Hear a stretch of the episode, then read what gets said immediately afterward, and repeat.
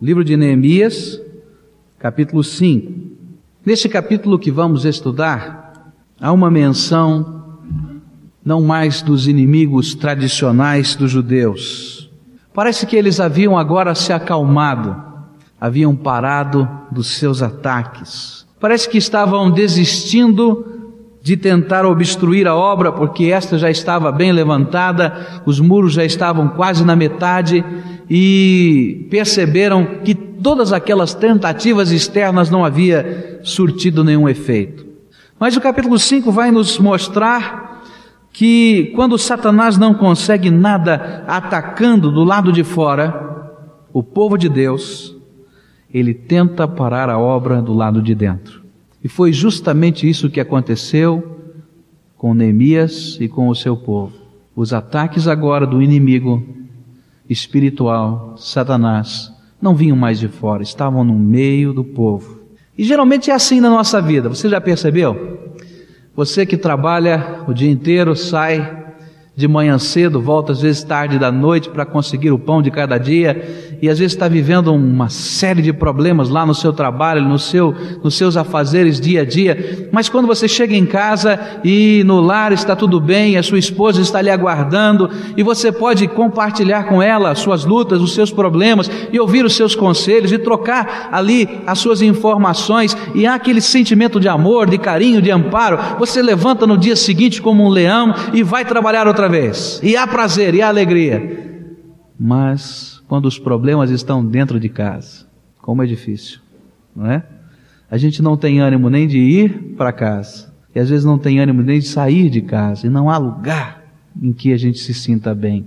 Na igreja é a mesma coisa. Enquanto nós estamos enfrentando a perseguição dos homens, a igreja cresce. A igreja nunca diminuiu em tempo de perseguição. Agora que o mundo comunista se abre para o Ocidente, a gente vai descobrindo que eles nunca conseguiram aplacar a fé, apesar de toda a tortura, de toda a prisão, de todas as dificuldades, a igreja continuou crescendo e crescendo mais do que nos países em que existe liberdade. Mas quando existe briga no meio da igreja e as coisas estão difíceis ali dentro, a igreja morre, ela não cresce. Disse alguém que numa briga na igreja, o diabo permanece neutro, porque ele vai suprir de munição a ambos os lados, porque ele quer destruir a igreja. Há uma história que fala que um velho templo numa cidade estava todo quebrado, as suas janelas estavam destruídas, o telhado quebrado, e era num tempo passado uma grande igreja, até que começou uma briga entre duas famílias importantes da igreja e de repente aquela igreja teve que ser vendida para pagar as dívidas, porque não existia mais igreja. Neemias havia vencido os inimigos do lado de fora, mas agora eles estavam no meio do seu povo. E nós vamos aprender agora quais eram os problemas que ele estava enfrentando. Você está com a sua Bíblia aberta, Neemias capítulo 5, nós vamos ler os primeiros cinco versículos. Está escrito assim: e então se levantou um grande clamor do povo e de suas mulheres contra os judeus, seus irmãos. Pois havia alguns que diziam: Nós, nossos filhos e nossas filhas somos muitos, que se nos dê trigo para que comamos e vivamos. Também havia os que diziam: Estamos empenhando os nossos campos, as nossas vinhas e as nossas casas para conseguirmos trigo durante esta fome. E havia ainda outros que diziam: Temos tomado dinheiro emprestado até para o tributo do rei sobre os nossos campos e as nossas vinhas. Ora, a nossa carne é como a carne de nossos irmãos, e nossos filhos como os filhos deles.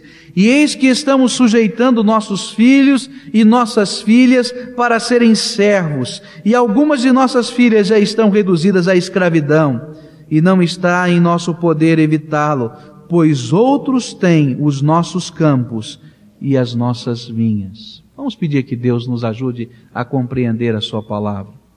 Pai, ajuda-nos a entender aquilo que está neste texto sagrado e aplica, Senhor, a mensagem contida nas Escrituras aos nossos corações. Que não seja uma aula de cultura religiosa, mas que seja uma manifestação viva do Espírito Santo nos nossos corações e que sejamos constrangidos pelo teu poder a fazer a tua vontade. No nome de Jesus nós te pedimos. Amém. Esses primeiros cinco versículos desse capítulo nos falam da reclamação dos pobres da terra. Havia um grande clamor. Estava acontecendo algo terrível que estava destruindo a nação. Estavam surgindo injustiças no meio do povo que faziam com que não houvesse alegria e prazer em mais nada. E o povo estava tremendamente descontente e desanimado. A crise de fato era terrível. Pela primeira vez nós vamos encontrar Neemias esperando, parando um pouco, tendo que refletir e pensar como resolver aquela situação, porque ele precisava de um milagre. Só um milagre poderia livrar o povo agora do caos. E um milagre não material, mas um milagre espiritual, porque ele precisava que Deus transformasse o coração de pessoas. Eu acho que quando nós precisamos de um milagre material é tão mais fácil. Porque nós podemos dobrar os nossos joelhos, não é? E ver Deus realizando coisas incríveis no meio da natureza. Podemos ver Deus realizando coisas incríveis com circunstâncias que nos cercam. Mas quando nós precisamos da transformação de um coração, nós vamos encontrar algumas dificuldades. E era justamente isso que Neemias precisava: corações que fossem quebrantados pelo poder de Deus. O que, que estava havendo? Existiam três grupos grandes de pessoas que estavam apresentando as suas reclamações ao governador Neemias.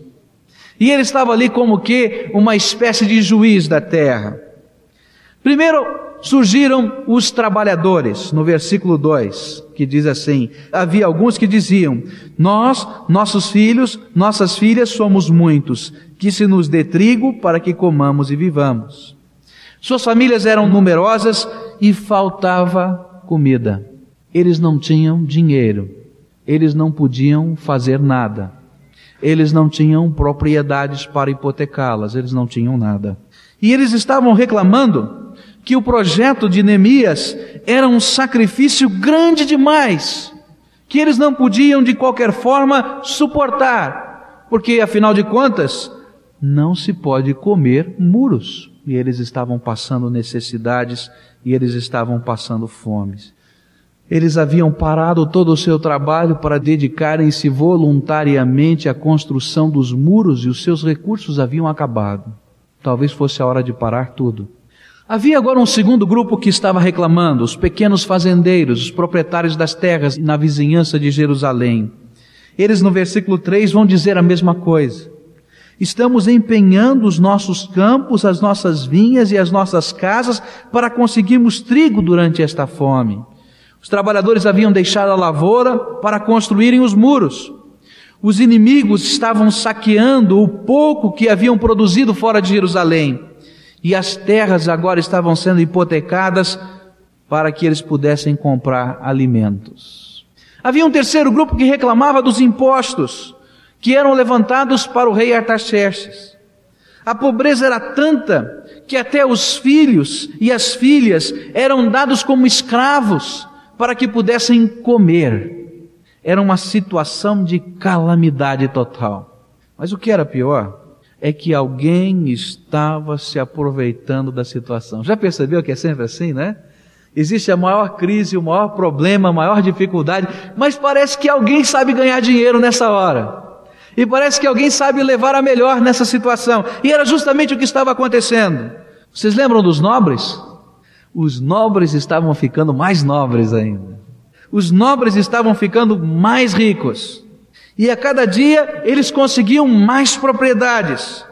E eles estavam se aproveitando de toda aquela obra nacional e de toda aquela situação para se tornarem mais ricos e extorquirem o povo mais e mais eles estavam se aproveitando até da fé, para que na sua ganância pudessem ter mais. Eles não eram capazes de ver os seus irmãos, de enxergar a sua dor, a sua necessidade e nem de enxergar com bons olhos os objetivos que eles tinham, porque os, a única coisa que enxergavam era o lucro. o seu dinheiro. E era assim que estava acontecendo. E o pior é que ainda é assim. A gente pode olhar para o nosso país, a gente vai encontrar em qualquer circunstância aqueles que sabem se aproveitar melhor da situação. Mesmo que isso esteja custando o pão do faminto, mesmo que isso esteja custando a casa daquele que não tem casa, aquele que sabe dar a volta por cima e se aproveitar de qualquer circunstância e de qualquer situação. Aqueles que têm como seu Deus o dinheiro e não medem esforços para conseguir mais e mais, porque para eles as pessoas não valem nada, as coisas valem muito. Mas olhem só o que, que a Bíblia fala a respeito dessas pessoas. Em Isaías 5,8 o profeta fala assim: Ai dos que ajuntam casa a casa e reúnem herdade a herdade, até que não haja mais lugar e fiquem como únicos moradores no meio da terra. A ideia de Isaías é que existem pessoas que querem tanto e querem tanto e querem tanto e querem possuir tanto que de repente eles compram tudo e não tem mais ninguém. Eles ficam sozinhos porque compraram a cidade inteira. Amós 2,8 diz assim: e se deitam junto a qualquer altar sobre roupas empenhadas, e na casa de seus deuses bebem vinho dos que tinham multado. Aquilo que era o único cobertor do pobre, que era a sua capa, eles estavam usando para forrar o chão, para forrar o chão onde pisam. Amós 4:1. Amós é severo. Ele diz assim: Ouvi esta palavra, vós, vacas de Bazã, fala das mulheres ricas que estais no monte de Samaria, e que oprimis os pobres, e que quebrantais os necessitados, e que dizeis aos seus senhores, dai cá e bebamos, que estão olhando toda a miséria ao seu redor, e estão apenas preocupadas consigo mesmas. Amós 5.1 diz assim, Ouvi esta palavra que levanto como uma lamentação sobre vós, ó casa de Israel, falando sobre estas coisas. Escutem, porque isto é um lamento, é um pranto, é um choro sobre vocês. Malaquias 2:2 faz uma advertência sobre esse sentimento do homem e diz assim: Se o não ouvirdes e se não propuserdes no vosso coração dar honra ao meu nome, diz o Senhor dos Exércitos, enviarei a maldição contra vós e amaldiçoarei as vossas bênçãos, e já as tenho amaldiçoado, porque vós não pondes isso no coração.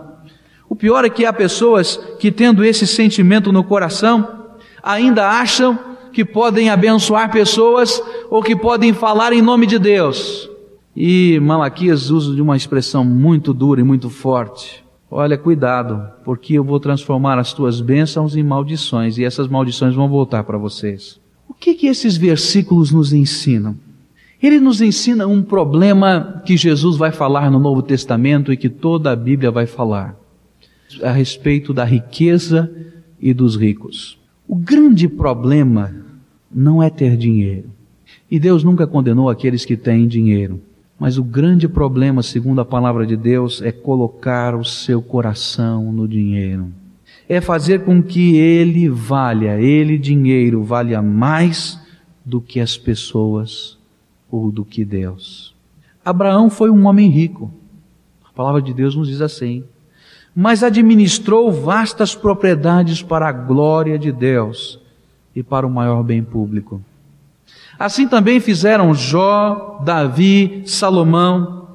E no Novo Testamento nós vamos encontrar Nicodemos usando a sua riqueza e usando a sua posição para o bem da comunidade cristã. Vamos encontrar Barnabé sabendo colocar à disposição de Deus e dos seus irmãos necessitados os seus bens, pois o seu coração não estava nestas coisas. Jesus disse que onde está o teu tesouro, aí está o que? O teu coração. E a pergunta da palavra de Deus àqueles nobres do passado que Neemias vai fazer. E a pergunta da palavra de Deus no decorrer dos séculos. E a pergunta da palavra de Deus hoje é: onde está o teu coração. Alguma coisa precisa mudar, e é isso que a Bíblia está ensinando. O nosso coração tem que estar na obra de Deus, e o nosso coração tem que estar nas pessoas. Elas devem valer mais do que as coisas. E é justamente nas pessoas que nós precisamos investir. Nós não podemos nos conformar com estas coisas. Nós não podemos nos conformar que no meio das nossas igrejas hoje existam muitos nobres e poucos Barnabés. Porque Deus não se conforma com isso. Que o nosso tesouro não esteja em Deus e nas pessoas que Deus coloca ao nosso redor para que nós estejamos fazendo com que elas cresçam. O que é que se faz numa situação dessa? Você já parou para pensar nessa encrenca? Se você estivesse lá e você fosse Neemias, como é que você saía dessa? E é justamente isso que a Bíblia vai nos ensinar. Versículos 6 a 13 vão nos falar como é que Neemias resolveu esse problema. Ouvindo eu, pois, o seu clamor e estas palavras, muito me indignei. E eu acho que se você estivesse vivendo isso, também sentiria tristeza e indignação. E então, consultei comigo mesmo e depois contendi com os nobres e com os magistrados, até os juízes estavam nessa. E disse-lhes: Estais tomando juros cada um de seu irmão. E ajuntei contra eles uma grande assembleia e disse-lhes: Nós, segundo as nossas posses, temos resgatado os judeus, nossos irmãos que foram vendidos às nações, e vós venderíeis os vossos irmãos, ou seriam vendidos a nós? E então se calaram e não acharam o que responder. Disse mais: Não é bom o que fazeis.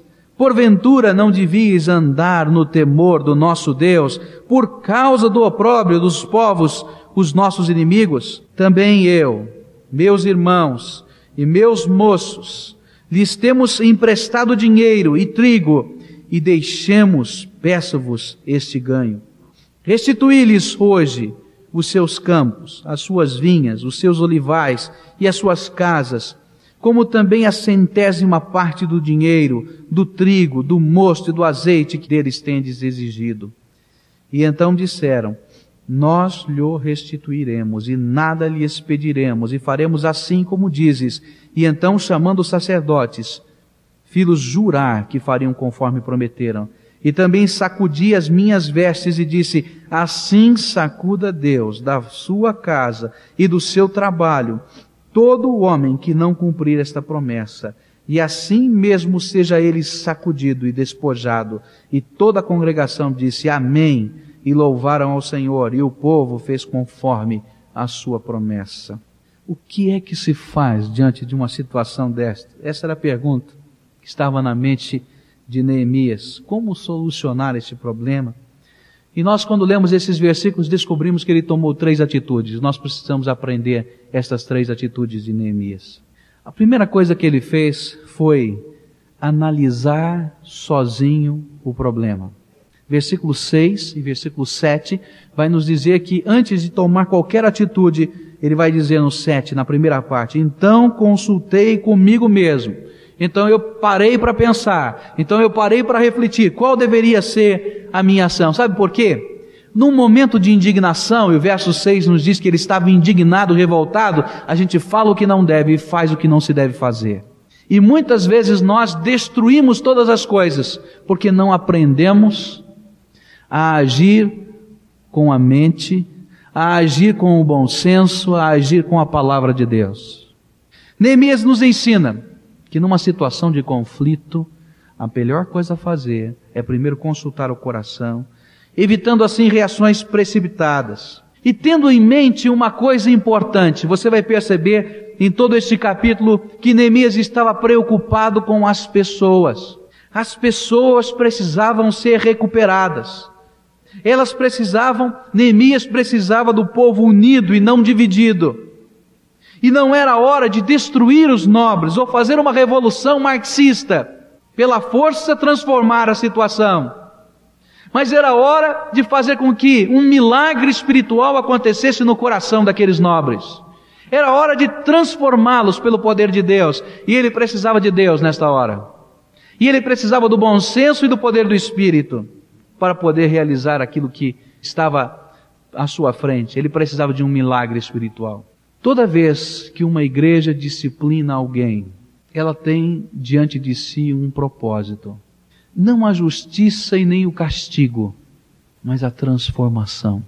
Nós não devemos ter metralhadoras na mão pensando que nós vamos matar todos aqueles que fazem coisas erradas, porque no dia seguinte ou daqui uma hora nós seremos os próximos no paredão, porque não há ninguém aqui que não tenha pecado. A disciplina na igreja, no meio do povo de Deus, tem um objetivo: fazer com que as pessoas retornem a Deus. Fazer com que as pessoas mudem de atitude para a glória de Deus.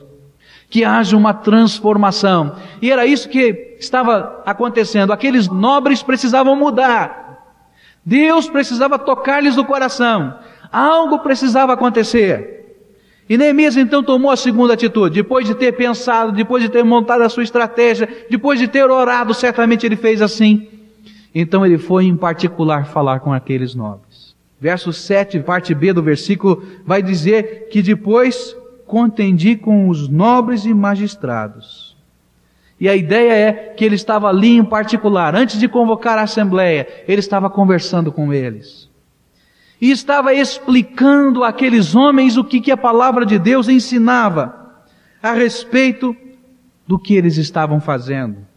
Ele estava dizendo que não se tira partido da pobreza, da miséria, da fome para obter lucro pessoal.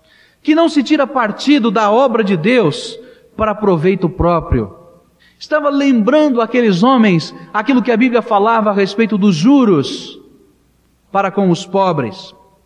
Estava de certo lendo Êxodo 22, 25 para eles, que diz assim: Se emprestares dinheiro ao meu povo, ao pobre que está contigo, não te haverás com ele como usurário, não lhe imporeis usura ou juros.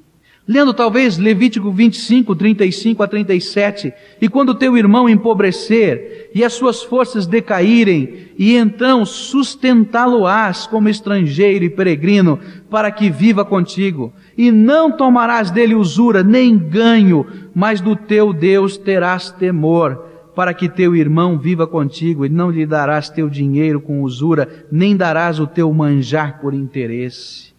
Deuteronômio 23, versos 19 e 20 dizem assim: A teu irmão não emprestarás a usura, nem a usura de dinheiro, nem a usura de comida, nem a usura de qualquer coisa que se empreste a usura. Ao estranho emprestarás a usura, porém a teu irmão não emprestarás a usura, para que o Senhor teu Deus te abençoe em tudo no que puseres a tua mão, na terra a qual vais possuir. Ele estava esclarecendo aqueles homens que existe uma ação de amor onde se deve investir para com as pessoas.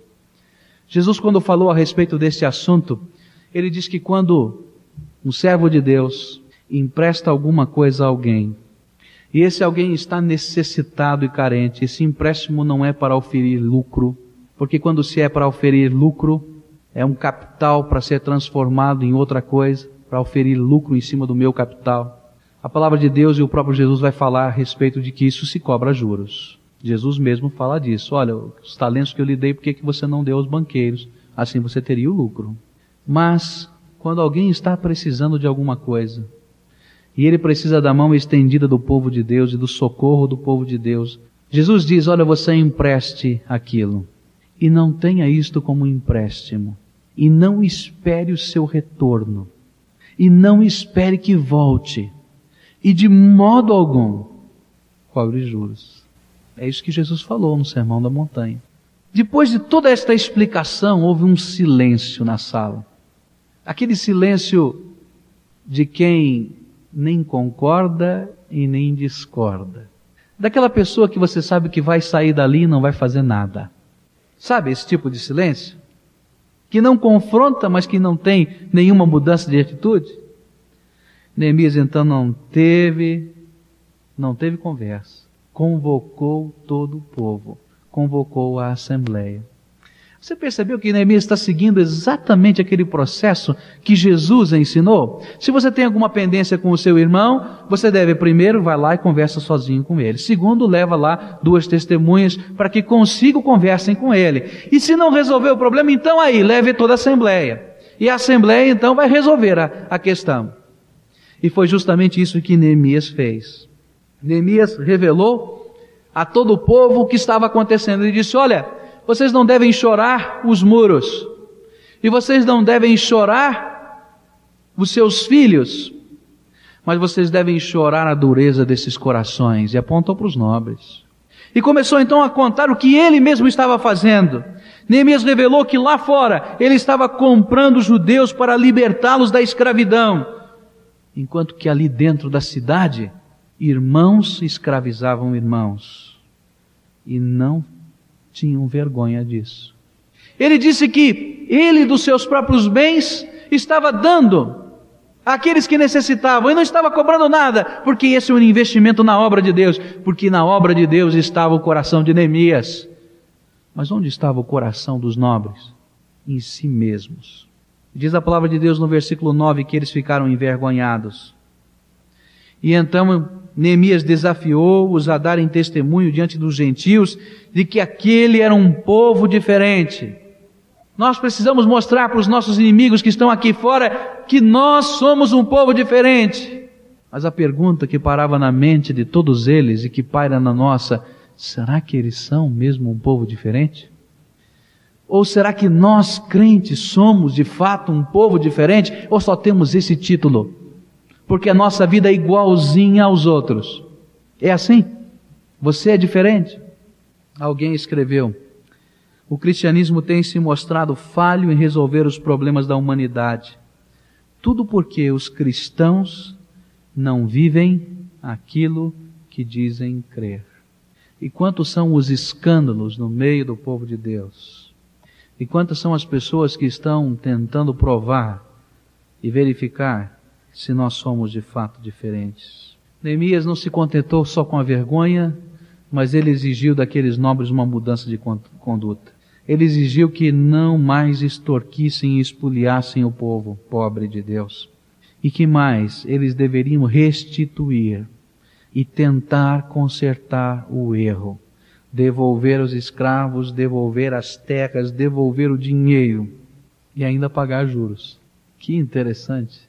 Porque Neemias diz: olha, vocês vão devolver e vão acrescentar 1% e devolvam esse 1%. Vocês não fizeram assim? devolvam assim. Por que que Neemias exigiu que aquelas pessoas tomassem uma atitude de devolverem? Porque não existe transformação sem que nós entendamos o custo do nosso pecado.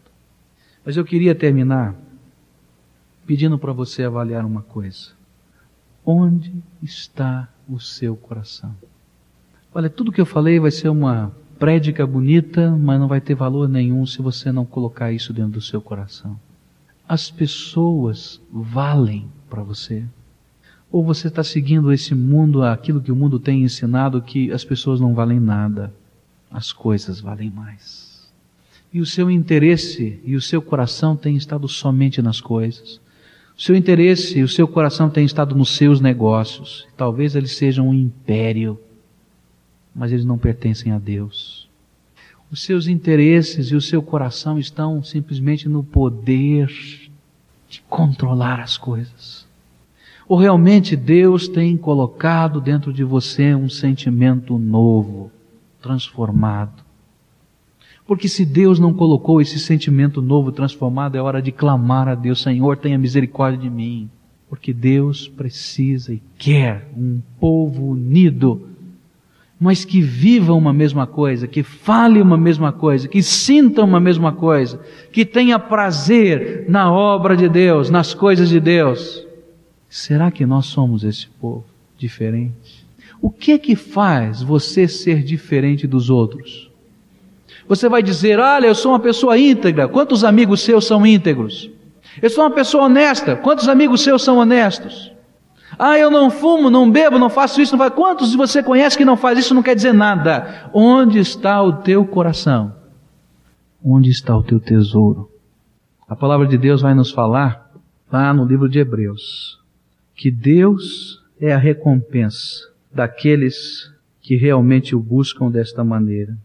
Diz assim: Porque Deus não é injusto para esquecer da vossa obra e do trabalho do amor que para com o seu nome mostrastes, enquanto servistes aos santos e ainda servis.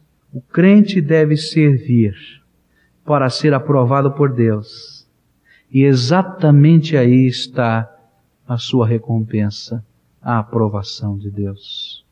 Se Deus tivesse que dar uma nota para a sua vida, e Deus é um professor muito rigoroso, ele só dá dois tipos de nota, zero ou dez. Que nota ele daria para você? Vamos curvar a nossa fronte e vamos orar. Pai, aquilo que estudamos na tua palavra é pesado, Deus, porque é um espelho das nossas intenções. E eu sei que nesta hora o teu Espírito está batendo na porta de muitos corações. Mas eu queria, Senhor, que nesta hora o teu Espírito Santo estivesse insistindo mais e mais, para que não saiamos daqui calados, como os nobres saíram daquele encontro com Neemias calado, mas que saiamos daqui dizendo: Senhor, me ajuda a ser diferente, para a honra e glória do teu nome. Porque o meu tesouro é o Senhor, e aqui e no Senhor eu quero que o meu coração esteja. Ouça, Deus, a nossa oração e abençoa-nos. Te pedimos em nome de Jesus. Amém.